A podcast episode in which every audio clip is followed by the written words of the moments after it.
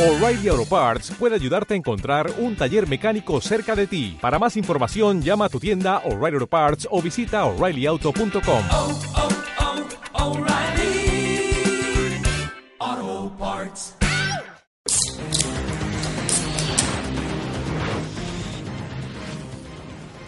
Buenos días, tardes, noches, queridos amigos, y bienvenidos a otro apasionante capítulo de Fan Choice Podcast.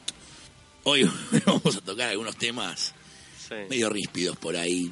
Este, Estamos retomando la actividad después de dos semanitas de dos intensas. semanitas intensas. Bueno, para los que no vinieron a los 10 años de Fan Choice, vergüenza debería darles, pero aparte de eso, salió todo divino, la verdad, nos tocó un día precioso y la pasamos todos bien, creo yo. sí, sí, sí, sí, sí.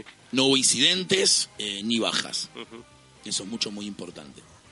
No sé, yo no Sí. bajas. No, digo, Bueno. no se sabe. Mm, no estuve muy atento, se ve. Bueno, eh, nada, pueden ver el registro fotográfico y otras cosas más en nuestras redes sociales. Pero bueno, hoy vamos a hablar del tema que nos compete. Mm. ¿Todos vimos Watchmen acá? Yo vi, sí, la película de Zack Snyder. Claro, no, yo hablaba de la serie homónima que salió hace Ah, poquito por yo vi el HBO. primer capítulo. Sí, yo también. Sí. No, ¿Alguien vio más del primer capítulo? Ah, yo la estoy siguiendo y. Hola, yo hago un podcast al respecto. Sí. Él hace un Claro, sí, estoy al día. Como el Dale. de Fiorella Sargenti.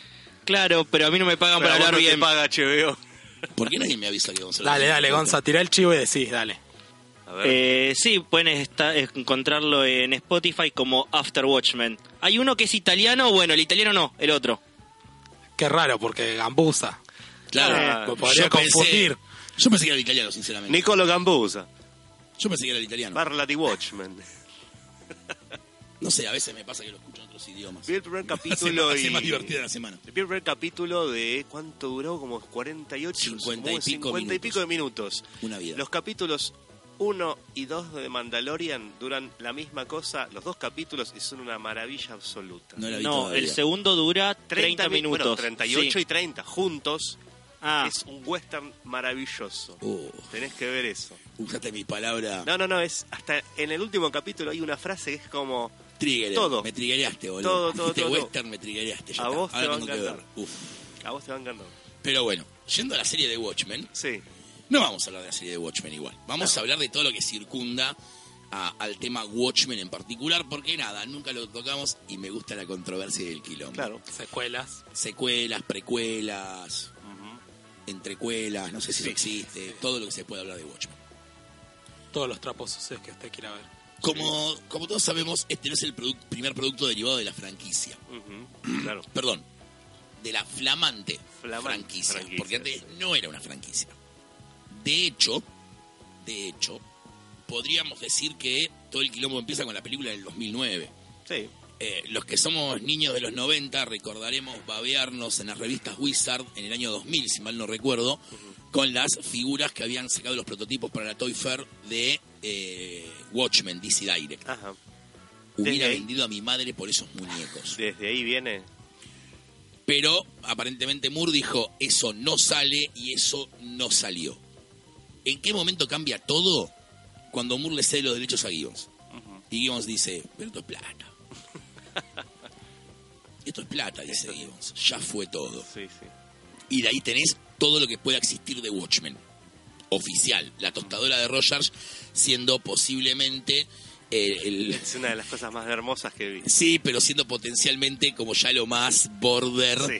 de, de merchandising posible. Entendamos que para una tostadora de Batman tardamos 80 años. Sí. La de Rogers fue más rápido.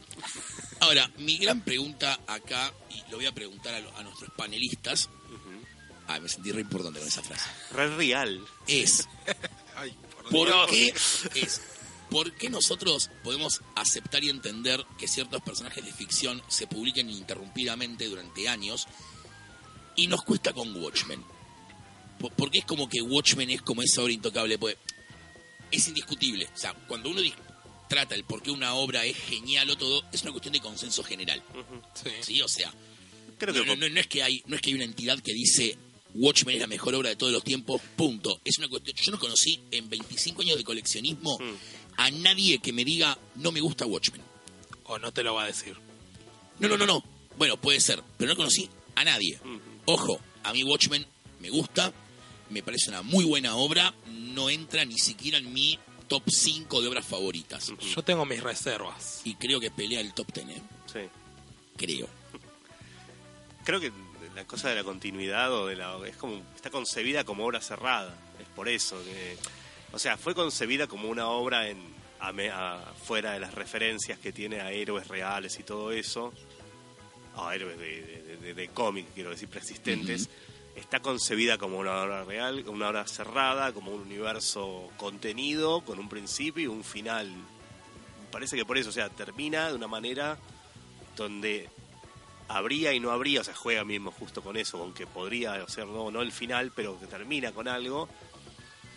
Y sí, capaz durante años fue esto, de decir que entre que este este golpe en el fa esta reacción en el fandom, de decir, está bien, es una obra, está contenida ahí, es eso, es una novela gráfica, después se diría, eh, a pesar que en un momento fue una maxi serie de 12 números, eh, como que tiene tanto y está tan contenida y tiene tanto entre el, cómic, los paratextos y todo, es realiza algo que después no, no no le pediría más, es eso. Yo tengo ese mismo criterio hoy en día donde a, la vuelta de la esquina hay una una revisión de una serie de hace 20, 30 años porque pinta o porque los que teníamos, que éramos chicos con 20, 30 años ahora tenemos por adquisitivo y nos pega la nostalgia, estoy haciendo comillas.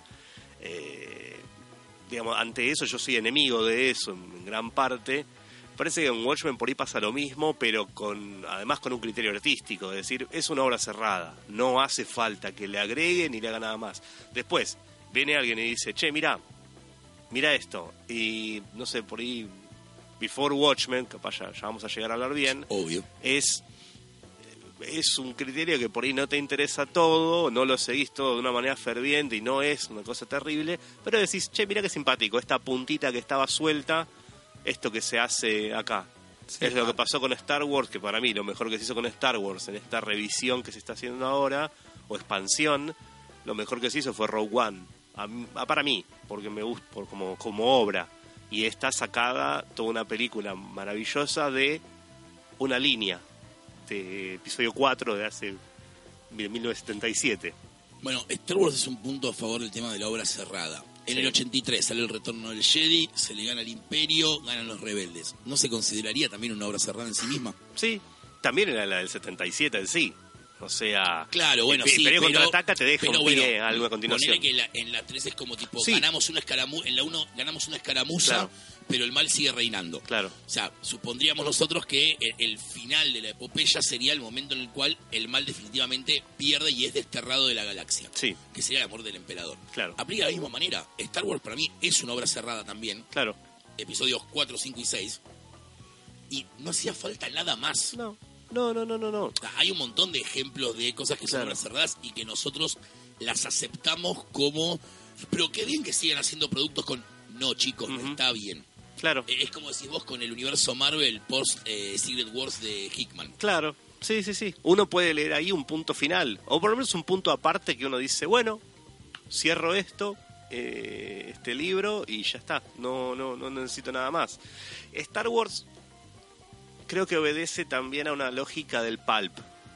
En, un punto de ciencia ficción o la, mixtura de géneros. En cuanto termina esa aventura y, o sea, pasó con Sherlock Holmes, por ejemplo. Termina esa aventura y el, héroe, ¿qué pasó? Murió. No me gusta, quiero más que yo, pero fuera de ese caso que el tipo eh, Conan Doyle lo revive, por ejemplo, eh, con Star Wars es un género pulp traducido al, ahí al presente, al área espacial, es una ópera espacial, tiene todos los condimentos de una tragedia o de, de eso, de la aventura. Y la- las primeras continuaciones de Star Wars, que son las expansiones en las novelas, en las que ya se habían dado en el medio inclusive la- las novelas, entre las películas y después en los cómics, en todo el universo expandido de cómics y cómo sigue. El especial de Navidad, que es la primera aparición de Boba Fett.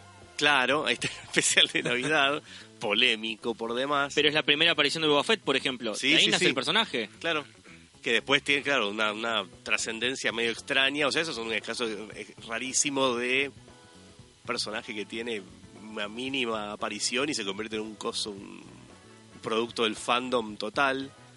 Creo que igualmente perdí el tren, el tren de, pensamiento, pero en el universo expandido quiero decir, capaz eso se prestaba más.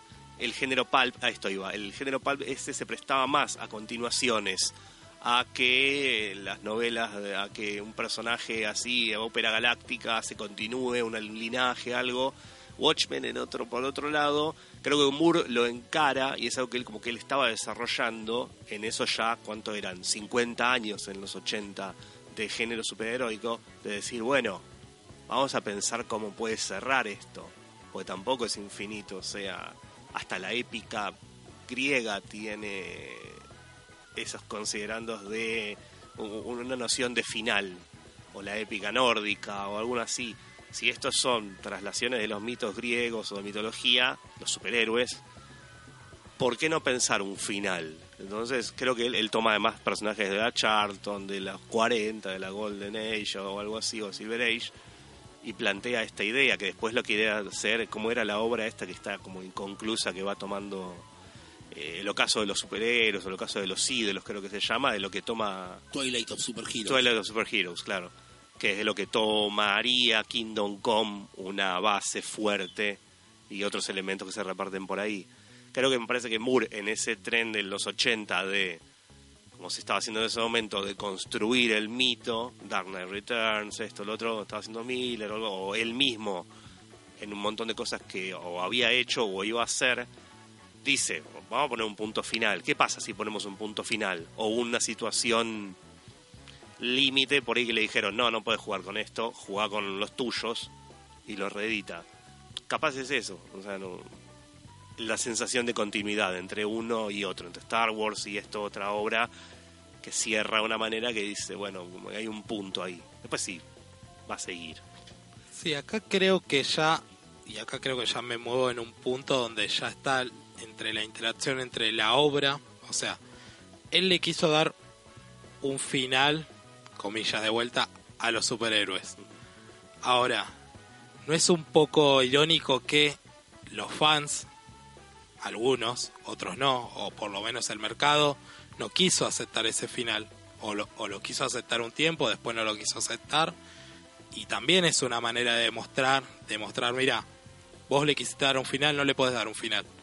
Vamos a usarlos, lo vamos a volver a usar, los vamos a usar de esta manera, les vamos a dar orígenes, les vamos, los vamos a volver a usar de otra manera que vos no esperabas, que vos no querías. Es todo un, es todo un discurso raro y es todo un discurso súper crítico a decir, mira, tu obra al final vos le quisiste dar un trasfondo, le quisiste dar todo el mensaje que vos quisiste plantear, se te va a cambiar de...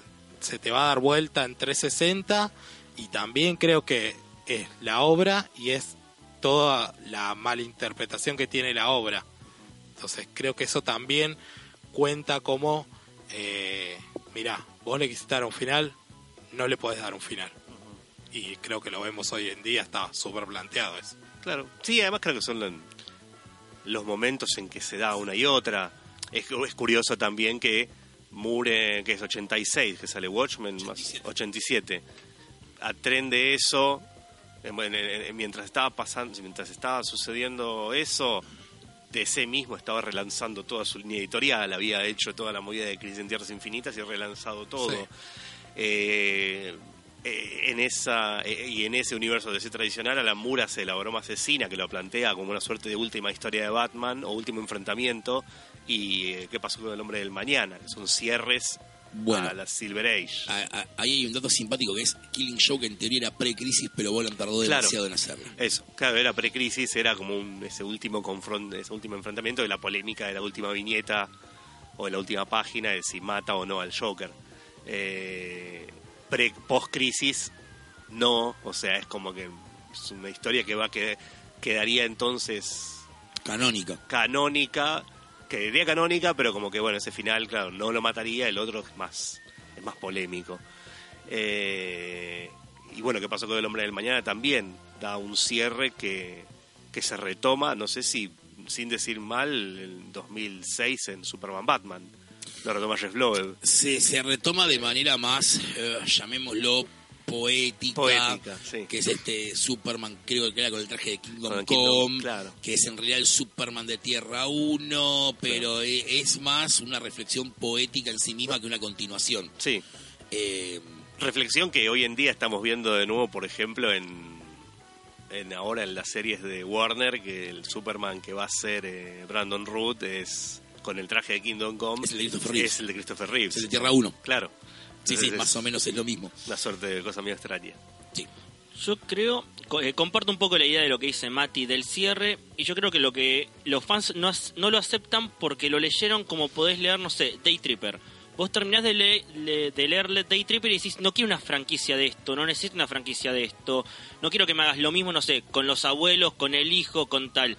Entonces yo creo que la lectura viene por ese lado, que se interpreta de esa manera, como que al ser un cierre no podés mucho para expandir y tampoco se le ve la necesidad.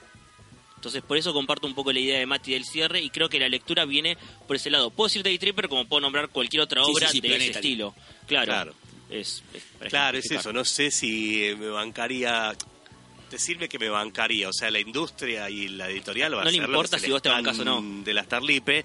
Ojo, capaz eh, ahí hay algunos casos de un. ¿Cómo se dice? Un backlash. De, de una re- Hoy en día es inmediata. Ojo, ojo con Planetary porque Warren Ellis en su momento dijo que si él en algún momento tenía algo más para contar, Claro, pero es. iba a ser una graphic novel Claro. de Planetary, que la estamos esperando. no me ¿no? no- como... ese caso por ejemplo no me molestaría decir el mismo autor retoma los personajes hace una obra pequeña y dice bueno esto más si es coherente qué sé yo los anuales cuándo salen ¿Qué anuales? no los anuales los especiales Durante el transcurso de la serie. en el transcurso de la serie claro no entre es en- números. El de Authority Planetary sale a la altura del número 6, ponele. sí Eh, Planetary Batman sale, y eso lo sé porque me acuerdo, entre el 15 y el 16.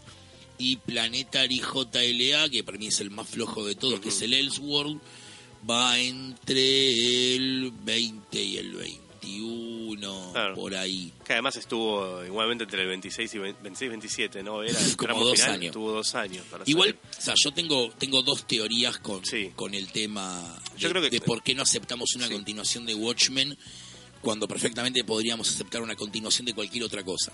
De hecho, nuestra vida se basa en eso. sí sí Primero, hay como todo un aura alrededor de, de, de Moore y su obra, que es como, eh, cómo se atrevieron. Bueno, me atreví porque los personajes son míos y hago lo que se me canta sí, el sí, orto. está ese O sea, te- se podría retrucar al revés también, ¿no? O sea, yo sé la última vez que revisé eh, el extraño caso de Dr. Jekyll y Mr. Hyde, es una obra bastante cerrada también en sí misma y no pareció importar demasiado. La Mira del Rey Salomón creo que también es una obra cerrada en sí misma y hasta podríamos considerar que el Marvelman original también era una obra, cerrada en sí misma. Something de Lane y Ryston podríamos también haberlo considerado de esa manera. Pero bueno, entendemos que la mayoría son historias de aventura, con lo cual se presta a una secuela. El segundo punto de teoría mío respecto a por qué no aceptamos productos derivados, no se aceptan productos derivados de Watchmen, es que para nuestra generación Watchmen siempre fue una obra sola. La mayoría de nosotros empezamos a leer cómics en los 90. Sí. Tomamos como punto año 95, ponele, en mi caso, que empiezo a leer cómics, no, yo leía desde antes, pero ya en el 95, a los 12 años, empiezo como más a meterme en tema, a investigar y bueno, Virgo. Eh, Virgo no yaca. bueno pero hay, Consciente. Sea, siempre lo fui, olvídate. Cuando Hay yo era. muchas yo veces- tenía 16 años, no me preguntaba por qué no cogía. Yo lo sabía perfectamente. No, no era una cuestión de. Che, loco, ¿cuánto tardo en poner? Ah, sí, los cómics. Ishul. Ah, Claro, sí, claro. Pero ahí, ahí vamos a una cosa que muchas veces, muchos de nosotros, creo que lo hablamos ahí, empezamos leyendo en cómics con la muerte de Superman. Sí, Hay más una, o menos. Una buena generación. Pero bueno, y ah, lo pero- primero que levantaba una mesita de la muerte de Superman y no tengo idea de qué venía antes ni dónde fue después por ahí durante años y Bueno, ahí iba. sí, Cuando nosotros descubrimos Watchmen, en general, que es durante los 90, la siguiente continuación de Watchmen, que es Before, se hizo en el 2012. Claro. O sea, para nosotros Watchmen siempre fue una obra sola. Ahora, niños que hoy tienen 14 años. Tomemos a Juan Pablo. Tiene 9. cuando él nació, Before Watchmen ya existía. Claro. Eh, Es una persona que no solamente va a concebir la idea, si eventualmente lee cómics, de que Watchmen es una obra más grande que un solo libro, sino que hasta quizás no conciba el mundo sin precuelas y secuelas de Watchmen. O sea, fuera de joda, el otro día Tom King subió una foto a Twitter de que va a hacer algo con Watchmen. Sí. A ver, chicos, Doomsday Clock, todos lo sabíamos. Todos sabíamos que Before Watchmen fue la prueba piloto a ver si nos bancábamos comercialmente hablando, ¿no? O sea, siempre que Sí. hablamos de bancar o no bancar es comercial. A DC le importa Be- tres mierdas si vos comprar los cómics para prenderlos fuego Sí. o si después los atesorás para siempre. Lo que importa es que vos pagas, que es el dinero en el momento. ¿Qué dijiste? ¿2011, 12? 2012, Ah, arranca está después del bien, nuevo posterior 52 a la Before película. Watchmen. Sí, sí, sí. Al, al toque igual, ¿no? Sí, Obviamente que el éxito de la película ayudó. sí. O sea, pues vos pensás que algo de la magnitud de Before Watchmen, que no se atrasó un puto número, No. quiero destacar eso, yo que la venía siguiendo, eh, no se atrasó un número. Claramente no se planeó de un día para el otro, menos que menos con los autores que vos tenías. Claro. Yo siempre digo lo mismo, DC podría haber cortado por los años y haber dicho, bueno, la de Minutemen la hace Jim Lee y Geoff Jones, la de Rogers, Jeff Loeb y no sé, Iván Reis, y haber hecho un cómic que autoralmente hablando le saliera dos mangos con 50, porque todo bien. Adam Hughes dibujando cuatro números y entregando en fecha, eso no fue barato. Darwin Cook escribiendo y dibujando seis números, eso no fue barato. Sí. Bueno, Azarelo sí. O sea, sí. Economizaron, economizaron por otros lados. Estrategia hacia dos. Straczynski hacía dos, si no me dos. equivoco, Night Owl, que me, y Doctor Manhattan, que muy bueno. Muy buena. Yo, de hecho, lean, Con, con lean- Joe y Andy Kubert, la de Night Owl. perdón, yo quiero hacer un comentario. Lean Minutemen. Sí, o sea, Minutemen. háganse un favor, se los pido por Dios, lean Minutemen. La única mini de Before Watchmen que sí te digo me parece al pedo y sí te digo contradice la obra original es el Comedian. Sí, El Comedian es indiscutiblemente el personaje más importante de Watchmen. sí. ¿Cómo, cómo... Sí, no, está bien, completé eso que iba a preguntarte. Pero el chiste del Comedian Sí, es que vos nunca conoces al personaje. claro. Siempre es la mirada de un otro. La mirada de Manhattan, Claro. la mirada de Night Owl, la de Rogers, y todas son perspectivas distintas. Rogers casi que lo admira. Eh, bueno, Manhattan medio como que le chupa todo un huevo. Eh, Silk Spectre lo ve como un monstruo. claro. Eh, y Night Owl también, básicamente, pero no tan monstruoso por el tema de la Silk Spectre de la Golden Age, sino más por una cuestión de es un sádico. Claro. Acá no, en la miniserie, J.C. Jones y eh, Zarello, eh, lo ves de la perspectiva, todo es de la per- perspectiva del chabón. Pierde, Claro. pierde gracia. Es un personaje que nunca tendría que haber tenido una voz propia. Claro. Porque es como, ah, mirá, estaba equivocado Manhattan, estaba equivocado Rogers, estaba equivocada Lori, estaban equivocados todos, o tenía razón Lori, o tenía razón Manhattan. Y eso, ahí sí te digo que para mí el proyecto de Before Watchmen resta Una, mucho minis- sí, una miniserie. una miniserie. El resto medio como que, voy a ser honesto, tampoco es que, ¡ah! Uf, First printing todo, ¿sabes? Claro. No, no, honestamente, salvo Minutemen, que en cierto punto también es porque Darwin Cook. Sí. Eh, Darwin Cook, Golden Age. Yo, esto me va a granjear puteadas en los comentarios de abajo, eh, no van a ser censuradas. Hubiera pagado muchísima plata porque Cook hiciera un crossover Minutemen JSA. Arrancan las puteadas en 5, No, no, 4, 3, 2, 1. Pueden ir a la descripción del podcast, buscar la casilla de audio y putearlo en audio si quieren. Claro, las vamos a pasar en el próximo programa. La vamos a pasar en el próximo programa. A ver si alguien se anima también. Sí, no, no, no. eh, igual, posta. Traten de tener una mente más abierta cuando leen obras. Sí, hola. Fuera Acá, de joda. eh, Ramón de Castelar. Ole, estás un boludo. Porque, Hacemos, nada, hacemos momento de Rensis y lo llaman a la poli para putearlo. tratemos, tratemos de tener la cabeza un poco más abierta. Es como que digamos que después del Dark Knight, Batman no se tendría que haber hecho más. Claro. Miller cierra a Batman en el Dark Knight. Sí. Dos décadas más tuviste después y ahora sale otro Prestige. Y la gente lo compra, Y ¿eh? la gente lo compra, sí. Yo la gente veo que van y tipo ponen la, la plata donde hay que ponerla. Sí, sí, sí. Eh, y el DK de vuelta, para mí es una obra también, ¿eh? Perfectamente cerrada. Sí, Se podría no haber continuado y estaba todo bárbaro. claro. Pero bueno, la continuó el mismo autor, qué sé yo, en cierto punto Sí. Es distinto, Le damos obviamente. el que- beneficio de la Bueno. duda y decís, bueno, está bien, le pasaron 20 años encima, no debería haberla continuado. La mirada de Before Watchmen sería muy distinta si hubiera estado Alan Moore atrás. No, la, la visión de Before Watchmen sería muy distinta si fuera un proyecto de 1990. También. Si nuestra generación hubiera crecido ya con Before Watchmen en comiquerías, sin importar si le hacían McFarlane, Jim Lee, Jim Valentino, Larsen y Pero. Rob Liefeld, ya estaríamos acostumbrados. Pero vos decís que si en 2012 no volvía Alan Moore diciendo tengo una idea, hago Before Watchmen y todo esto, la gente no lo hubiera aceptado. Está bien, estamos suponiendo.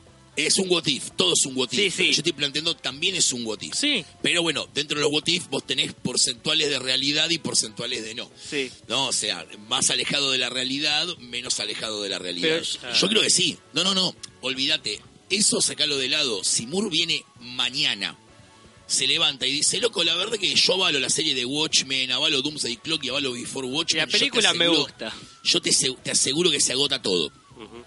De pronto toda la gente te dice, no, Before Watchmen es una poronga. Para Moore que dijo que, no, que finalmente leyó Minutemen y le gustó. Poli, escúchame, pedime Minutemen. Pero vos dijiste que no la ibas a pedime Minutemen y no hagas más preguntas. ¿Vos decís que Moore no la leyó? No. no, inco- dato incomprobable. No, no, no voy a teorizar sobre datos incomprobables. Yo creería que no. Hay que reconocerle que el tipo es un hombre de palabra. Pensá en los millones que regaló a Gibbons cediendo los derechos. Claro.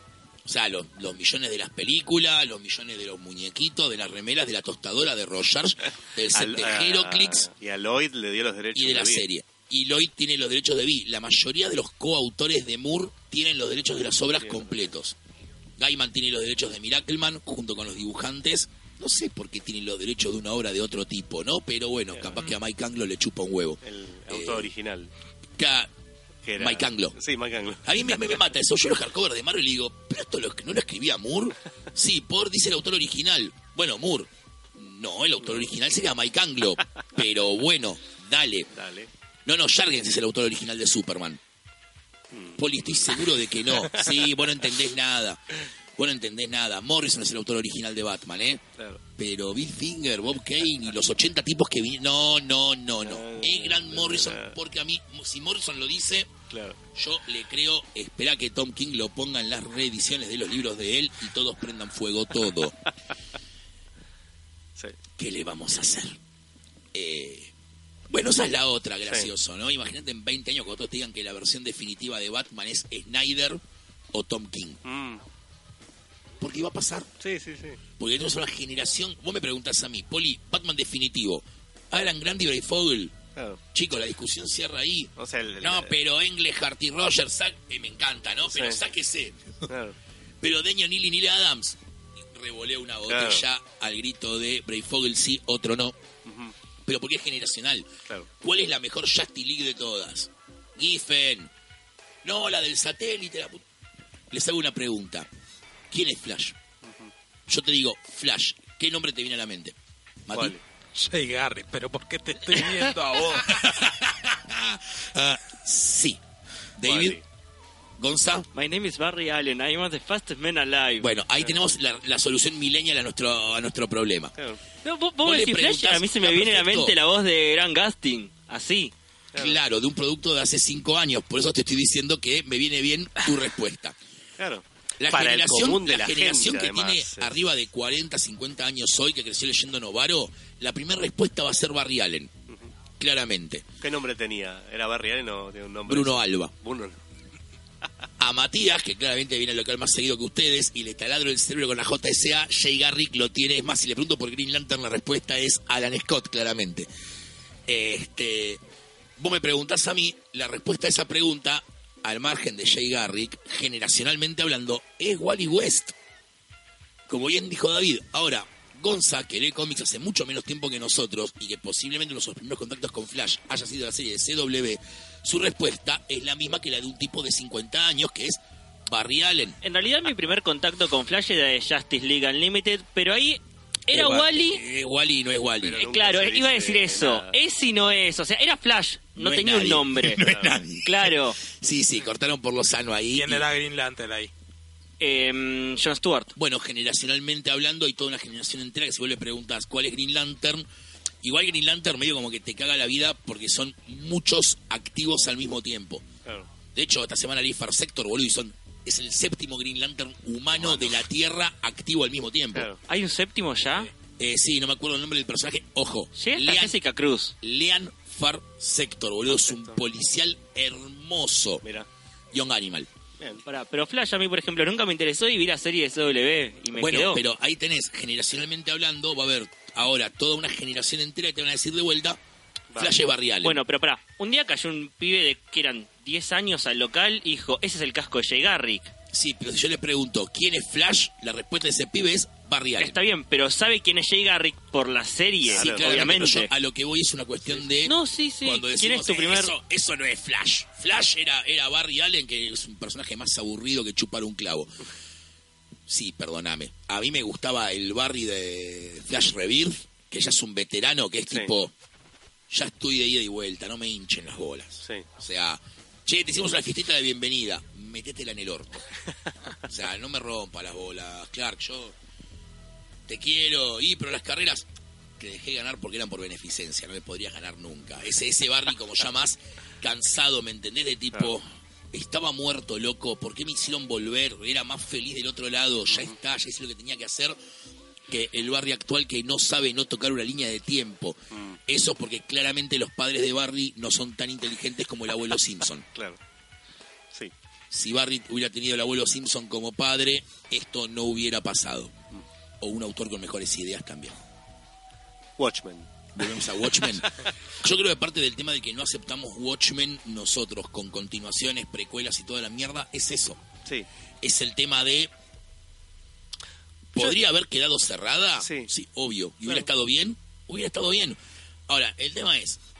eh, ¿Cómo vas a continuar Watchmen? Podés no leerlo. Claro. Sí, sí, sí, ahí está en la educación. de- En la educación sentimental y comiquera de cada uno. Es decir, ¿te interesa tener por ahí toda la obra que se hizo en tu biblioteca o haberlo leído? Yo lo único que tengo en revistita de saldo es Minutemen y ya está, porque es Cook y ya está, es buenísimo. Por el TP lo tengo ahí, me lo compró, me lo consiguió Beto hace una década y media a 50 pesos.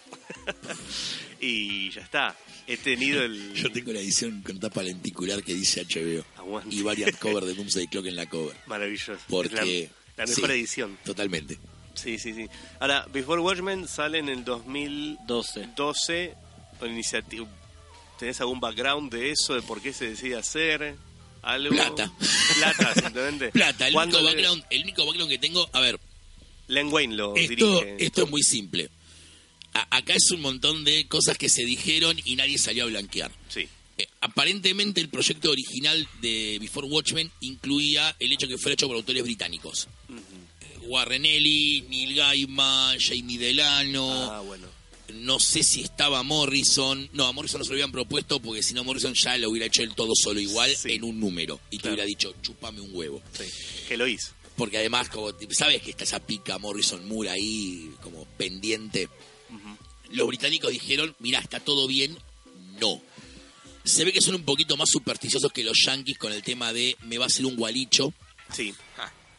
Podríamos ponernos en rimbombante y decir, me va a tirar un maleficio, pero Argentina. Sí. Eh, gualicho. Sí. Me, me, me van Sí. y no quiero.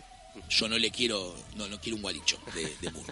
Es el rey de las serpientes. O, me va, así. o un gualicho o me lo cruzo en la calle y me va a partir la cara de una piña. Igual o sea, tengo- cualquiera de ambas es un temor justificado. Tengo entendido que también hay un tema legal de que cuando hicieron Before Watchmen es como que tuvieron que anotar otra vez los derechos y a través de eso eh, no tienen que volver a reeditar Watchmen para conservar los derechos. No, eh, Una tramoya legal así para el no contrato, tenerlo. el contrato oficial es mientras DC use Watchmen, no reedite, use Watchmen, pueden hacer lo que quieran.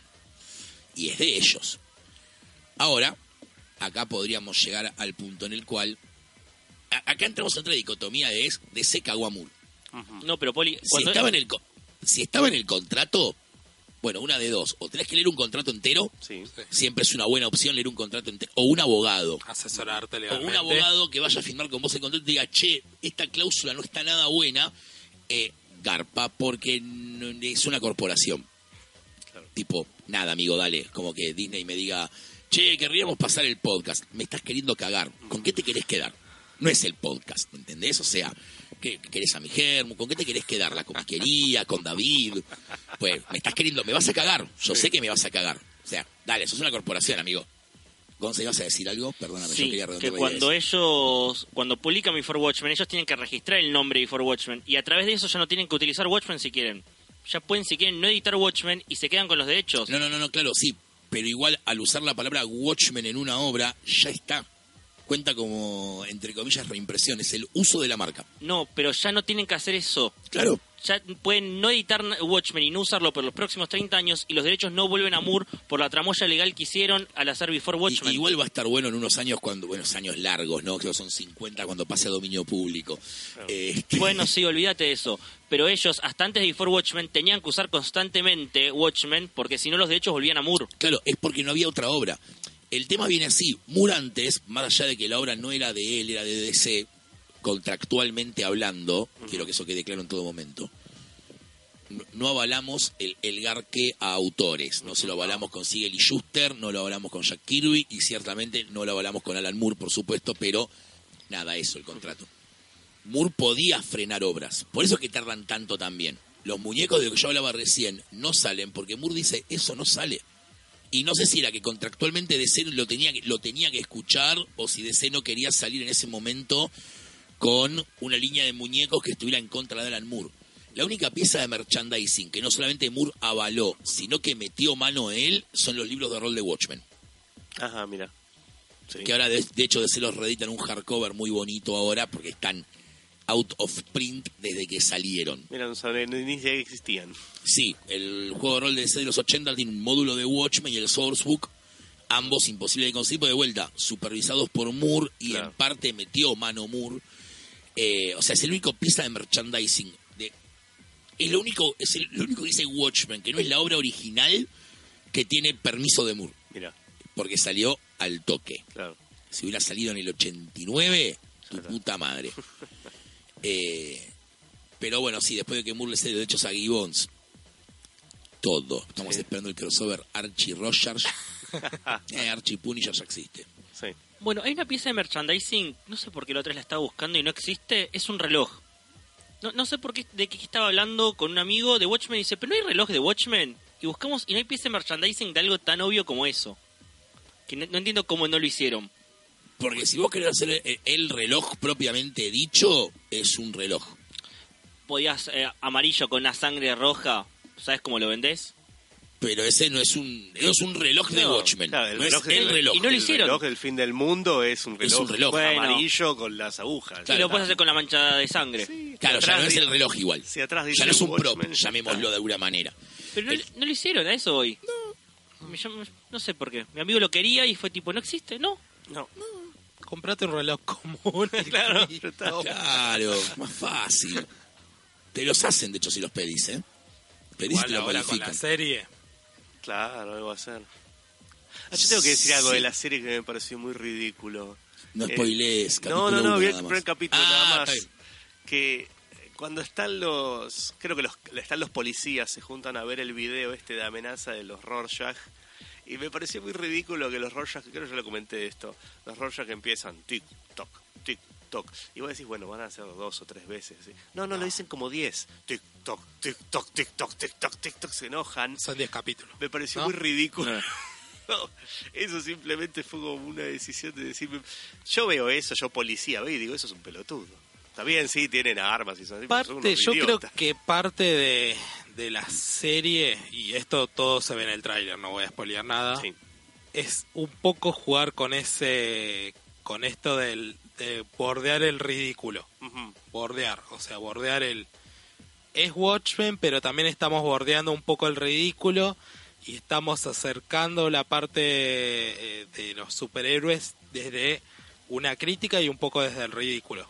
Eh, sin spoiler en capítulo que es el hacen de ridículo de Batman directamente. Van a, van a agarrar a Batman y van a ridiculizarlo completamente. Mira, Empieza Pero el ella, capítulo. eso ya fue hecho varias veces en cómics. Bueno, pero pensá que esto, un- hacer un producto de HBO, no está pensado para gente que lee cómics, todo lo contrario. Entonces, están agarrando todo un público que no conoce o que no está tan interesado en Batman y prácticamente le baja los pantalones y lo deja en calzones delante de todos. Ese nivel de ridículo maneja. Sí, igual es un producto raro. Yo vi el primer capítulo lo voy a seguir viendo because Watchmen. Sí. Pero yo digo, ¿esto lo ve mi vieja? No Que es nada. el target o- oficial o clara. Y no es que lo va a entender, va a decir, Eh, bueno, No, y ¿qué más hay? y además- paga y no vuelve. Pará. Mira, yo tengo una visión, una perspectiva de gente que no lee cómic en mis parejas, lo, lo vemos juntos y el otro día me dijo, ya salió el nuevo y se copó. Yo dije, Pero ¿cuál fue la impresión del primer capítulo específicamente hablando? buena, buena como... Sí, sí, no, las primeras, a los dos igual nos quedó como, ¿qué, ca- qué acabamos de ver? O sea, ¿qué acabamos de ver? ¿Por qué Obrero, y, obrero y parásito. por qué pero llovieron tiene- pulpitos del cielo? pero tiene esa esa virtud que tienen todas las series de HBO que está bien hecho, Claro. está bien armado, es lindo a la vista y tengo ganas de seguir a verlo y creo que a medida que pasa tiene eso. Entonces, Bueno, y Poli, hay un capítulo, tranquilo, no voy a spoilear, donde parece que a un espectador promedio que no haya no conozca Watchmen están tirando como misterios que van a resolver más adelante, cuando en realidad te están tirando un montón de background de personajes que vos conocés Claro. y es tipo, bueno, acá me estás dando con pocas líneas un montón de información porque leí Watchmen. Ahora, el público que no, se que dice, bueno, asumo que esto me lo van a explicar más adelante. No, eso es la explicación, pero es para el público de Watchmen. Y no sirve, porque creo que la serie lo que toma es, es el cómic Sí, más que la sí, película. toma el cómic. Pero no to- no sirve si es como, che, Watchmen es una película, me parece que la veo de nuevo. Eh, O sea, no le da como ese... No, Para no mí está funciona- como escudada en eso. funciona en muchos aspectos, salvo por, bueno, detalle del final de la película. Eh, Sí. Manhattan termina siendo el villano. Claro. Acá no, acá hay como una especie de cámara de vigilar Manhattan, hay como una cámara especial para que Sí. vos sales con Manhattan. Entonces, salvo por ese detalle de, de el que vio la película, pero ¿por qué todos quieren a Manhattan si en teoría destruyó todo? Claro. Salvo por eso, por, por ahora funcionaría para mí la película. Bueno, Ah. eso, eso para mí fue un, Sí. un error que achica el público. ¿Qué cosa? Va, Si vos lo hicieras como la continuación de la película, Sí. que como bien dijo Gonza, la mayor diferencia es el final. Que bueno, me parece muy de bien. detalles, porque bueno, dos horas contra 12 números. Bueno, Claro. sí. Que cinematográficamente me, me gusta mucho. Digo, es fácil, das la película antes del primer capítulo, Sí. porque HBO. Sí. Y es más, Sí. si querés todos los domingos antes del capítulo, la película. refrescala, Claro. refrescala. Y funcionaría bien. ¿Qué va a pasar con esta gente cuando vea que esas cosas que dijo Gonzalo, esos misterios nunca se resuelven porque la información ya existe en un libro? Claro. igual Vas a pasa también con las series de HBO y pasó con Game of Thrones y pasa HBO arma su público con eh, esta serie que pasa después. Hablemos de Eh, Game of sí, los Thrones. after. Escuchemos el podcast de Game of Thrones. Claro. Los O el de after, los before, El de Gonza. todo esto. O el de Gonza. Mejor Sí. escuchemos el de Gonza. No, pero a ver, HBO Pero- para... Pero sí, está como arma un público la, la serie para se darle más. con ese complemento de los Sí. podcasts, de eso. De hecho, Sin ir después- más lejos, Game of Thrones, por ejemplo, Sí. eh, en la primera, to- todas la- las últimas temporadas, el podcast de, de, de esta flaquita de Fiel Sargenti tenía, lo hacía en, en la página, todo. Para Watchmen fue, vení, vos hacías un podcast que estaba bueno, que tenía muy buena audición, grabá el, el post coso, analizámelo porque Es que hay el, un diálogo. el podcast en de ellos sale el domingo ni bien termina el capítulo. Sí, sí, por ende, ellos vieron antes el capítulo para Claro, grabarlo. claro. Hay todo una- un complemento. Sí, Lo pues hicieron es- para Chernobyl, los mismos showrunners habían hecho un podcast. Sí. Este, y de hecho en Latinoamérica, podcast de Watchmen, hay más de uno oficial, producidos por HBO. Hay, creo que hay uno mexicano y otro en, en Argentina. Y además está el de Estados Unidos, está el after de la serie, que de hecho lo va a hacer Kevin Smith con Crisis en Tierras Infinitas. Ah, Después de cada capítulo va a salir Aftermatch of Crisis, eh, producido, em, Claro. conducido por Kevin Smith. Hoy en día se entiende la multiplataforma y también tenés todo este complemento de, de productos. Más, más allá del podcast oficial tenés los youtubers que te lo van a comentar y te lo van a Sí, hablar, sí. de los podcasts no oficiales que también lo van a hacer. Entonces tenés un montón de complementos. Y también tenés eh, los, los escritos de un personaje que aparece más adelante. Sí, Están los escritos de él, Ah, no, sin spoilear nada, pero están los escritos explicando cosas. Claro. Entonces, tenés maneras y creo que HBO te lo, te lo taladra con los trailers, con esto, te taladra y te arma el público a decir, mira, no termina acá. Además, sacaron, Sí, sacaron el, sí. perdón, la edición que tiene Poli, que dice una serie HBO, Claro, es decir. porque también la serie está apuntando a vender Anda el a libro. comprar el libro.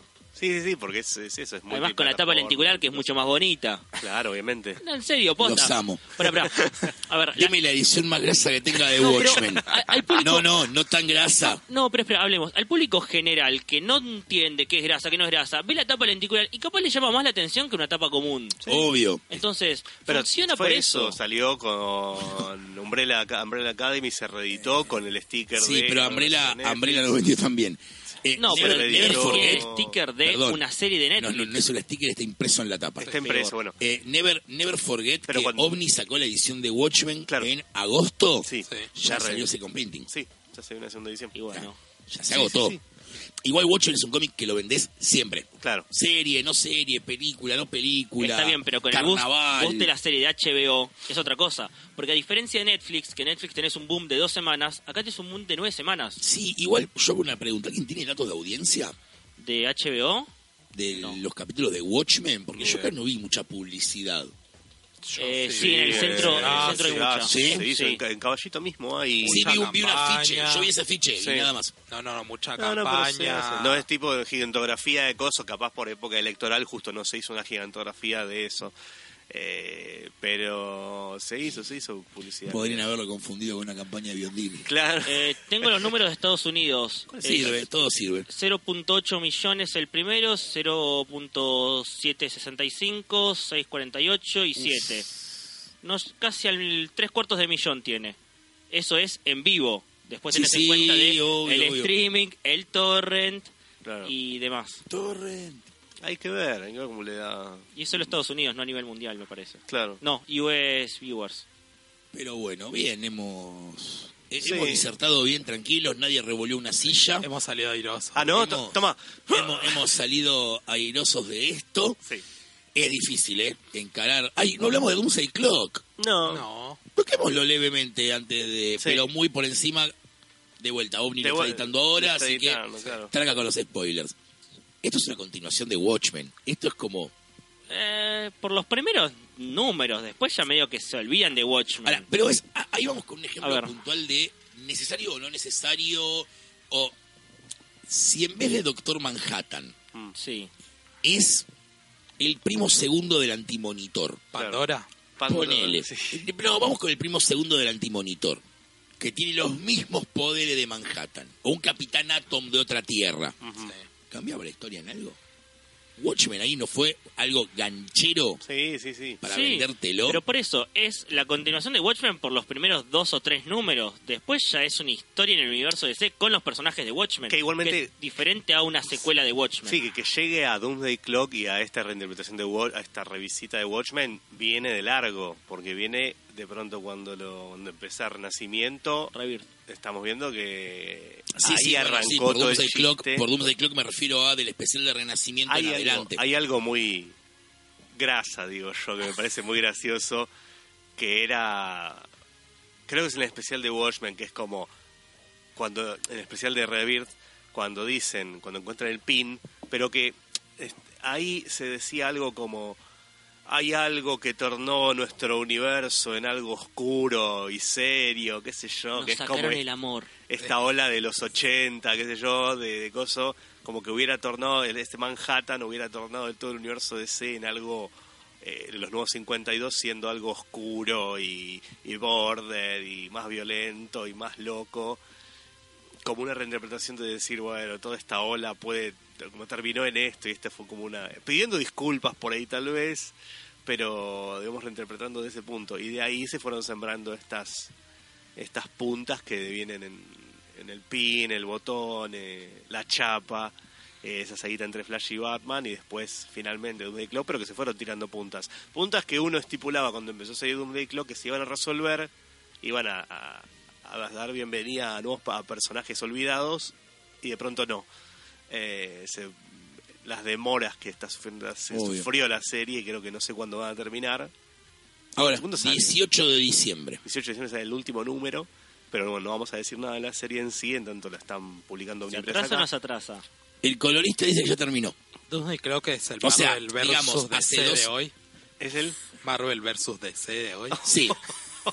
Eh, el colorista hace una semana y media dijo que le faltaba colorear la última página. Asumimos que ya terminó. Así que autoralmente hablando, Sí. ya está todo terminado. Autoralmente hablando, Geoff entregó el guion, Gary Frank entregó la última página y el colorito está terminando.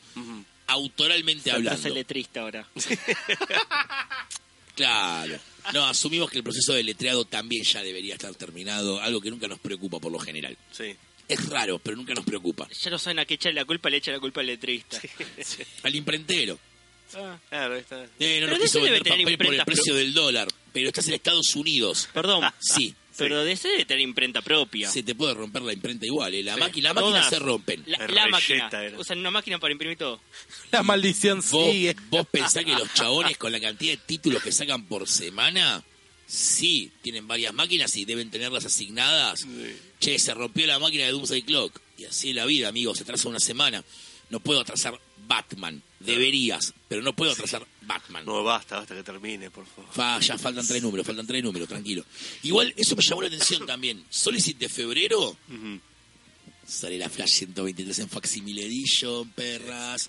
Igual no cuenta cómo tener la revista para mí. Yo Bueno. quiero fair printing. No la vas a comprar. Sí que no, boludo, 10 me voy a comprar. Estás jodiendo, manzana que no. ¿De dónde querés que la lea? Eh, no, sigue sin aparecer Batman Catwoman. Enteré era para febrero. Ah, mira. ¿Batman Catwoman dónde está? Un especial. Es el, el- el especial romance de gorra. Eh, Se- ¡Ay, qué lindo es! ¿Dejamos es ese el debate para otro capítulo y lo cerramos? Puede ¿Este? ser. Digo, ¿no? Sí, dale. A- Así robamos con otro capítulo de debate De Moore. de... No. Bueno, si quieren grabar su propio podcast o hacer su programa de radio, recuerden que pueden comunicarse al 11 44 77 32 20 o buscarnos en cualquiera de nuestras redes sociales como Mixtape Radio Ar. Hasta la semana que viene.